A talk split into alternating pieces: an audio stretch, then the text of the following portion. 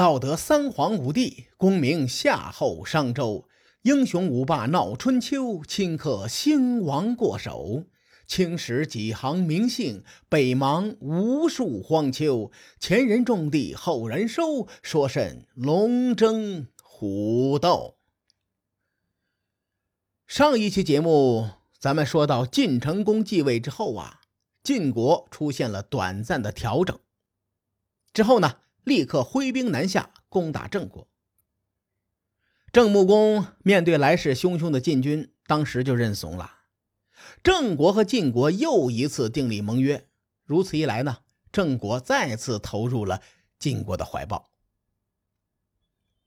楚庄王得知消息之后，他的反应比较诡异，他没有立刻攻打郑国，反而在此时呢，去征讨北方的戎狄。这个戎狄的名字呢，叫做陆浑之戎。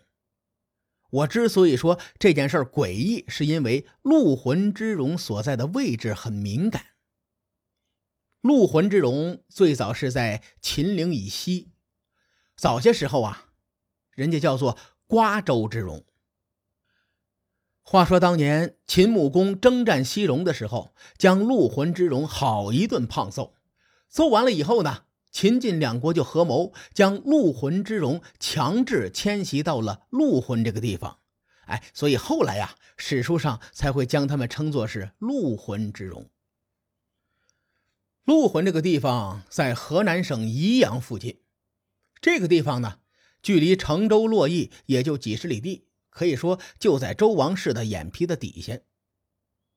史书记载，楚庄王率兵北上。驻扎在洛水河畔，按照楚国的一贯作风啊，他们极少会征讨北方的戎狄，而且呢，这个戎狄距离周王室这么近，楚国本来就跟周王室关系不太美丽，现在要重兵集结在周王室的眼前，这个诡异的举动很容易令人产生联想。《左传》对此有一个记载，说楚庄王官兵于周江。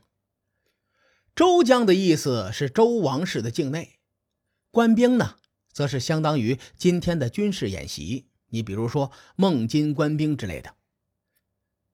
楚庄王在周王室的境内举行军演，等于有人在我家院子里架起了一挺机关枪，你换谁都害怕呀。于是呢，当时的周天子周定王就派王孙满以慰劳的名义去探探路去。王孙满这个人很有名气呀，之前咱们在小之战的时候提到过他。王孙满生平的高光时刻就是这次与楚庄王的会面。楚庄王会见王孙满之后，问了一个诛心的问题。他说：“周天子的九鼎有多大多重啊？”相传呐，在夏朝初年。大禹治水以后啊，将天下分为了九州，并且铸造了九鼎，哎，用这个九鼎来象征九州。从此呢，九鼎就成了中国古代王权的象征。这里有个千古之谜啊，需要跟大伙交代一下：咱们刚才提到的九鼎，究竟是鼎的名字叫九鼎，还是一共有九尊鼎合起来被称为九鼎？这件事儿啊，一直没有得到考证。楚庄王陈兵王室境内，还问九鼎的轻重大小，因此呢，出现了“问鼎中原”这个典故。这个主人公啊，就是楚庄王。再后来，人们常用“问鼎中原”这个词儿来指代争夺天下，由此呢，很多人将楚庄王的这个行为解读为他想要取代周天子。我对这件事儿。是持保留态度的。以当时楚国的本事，他根本就没有震慑天下的实力。如果楚庄王真的敢做出取而代之的举动，至少周王室的同姓诸侯国们第一个不答应。你比如说晋国、郑国、鲁国、蔡国啊等等吧，这些国家那肯定是要和楚庄王死磕的。可是，如果楚庄王不想对周王室动手，那么这趟出征就没什么太大的意义了。我压根就不信他只为了征讨陆浑之荣而兴师动众的。可是吧，话又说回来了啊，楚国就是从来不按套路出牌，我也没办法轻易的下定论。所以呢，我觉得这件事啊比较诡异，看不太懂。咱们言归正传啊，王孙满同志听到楚庄王问鼎的大小轻重，他就怀疑啊，这位老兄对周王室不怀好意。王孙满呢？没有退缩，直接给了楚庄王一个软钉子。他是这么回答的：“说周王室能传承这么多年，在于德性，而不在于鼎的大小轻重。从前夏朝有德之时，九州各地向大禹进贡青铜，这才让大禹铸造了九鼎。后来呢，夏桀昏庸无道，九鼎就迁到了商朝。”商朝国运前后六百年呐，直到商朝的最后一代王纣王，九鼎才又迁到了周朝。如果一个天子有德行，鼎就算再小也是重的；如果天子昏庸，鼎就算再大那也是轻的。况且周成王在位时曾经占卜过，说周朝会传三十位天子，享国运七百年，这是天意。虽说现在周朝的德性在走下坡路，但天命未改。所以说呢，这九鼎的大小轻重啊，您还是别问了。王孙满的回答中最后一句的原文是非常带感的，我给大伙念念啊：“周德虽衰，天命未改，鼎之轻重未可问也。”你看，说的很明白。后来呢？问鼎中原这个典故出镜率很高，而王孙满的最后一句也朗朗上口。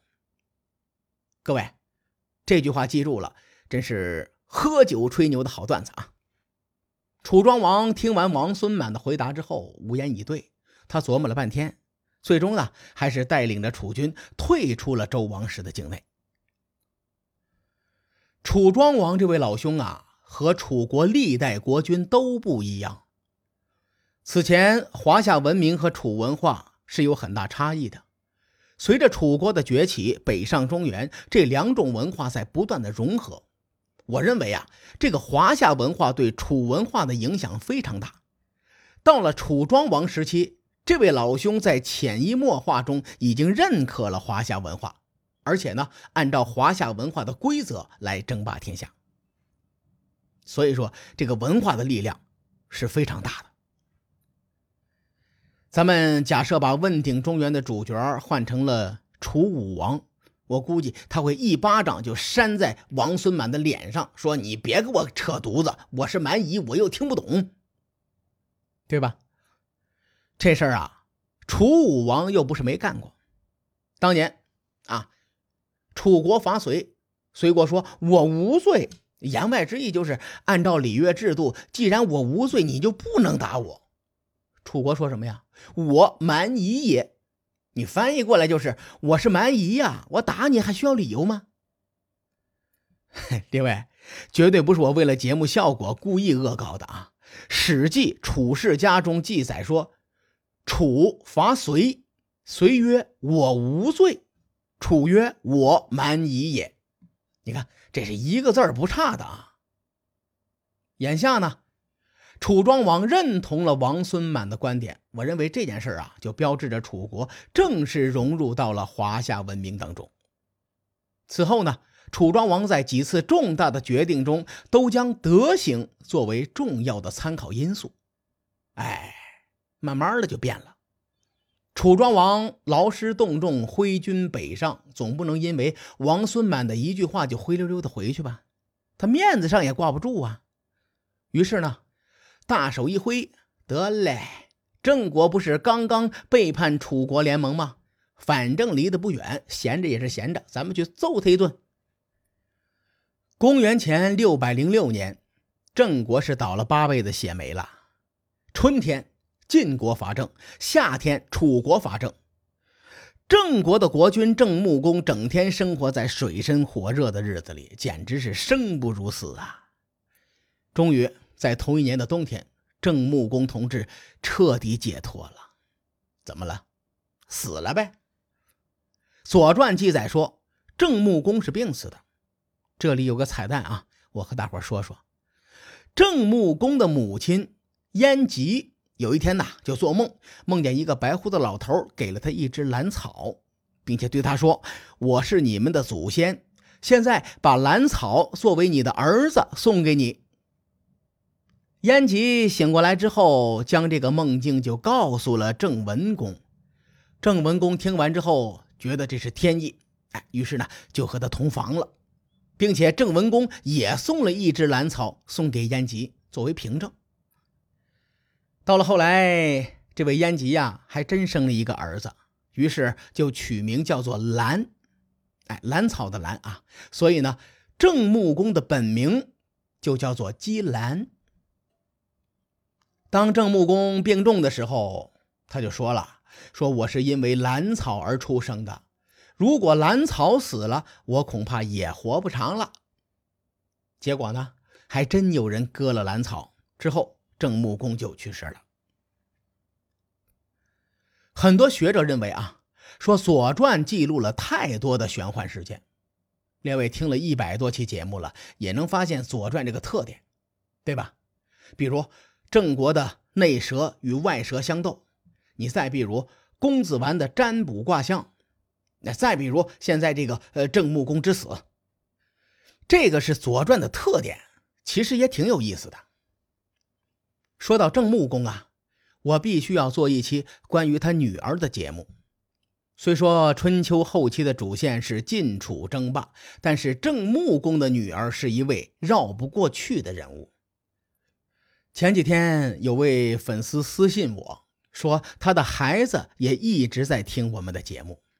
那下期节目呢，咱们就意思一下，设个门槛儿。所以说呢，小朋友就不要听了啊。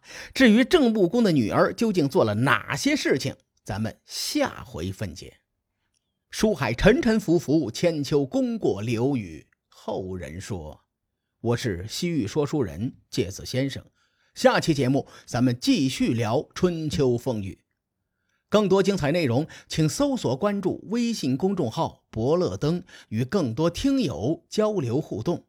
伯乐灯还将定期为粉丝发放福利。愿我们的存在让您对明天更有期许。咱们后会有期。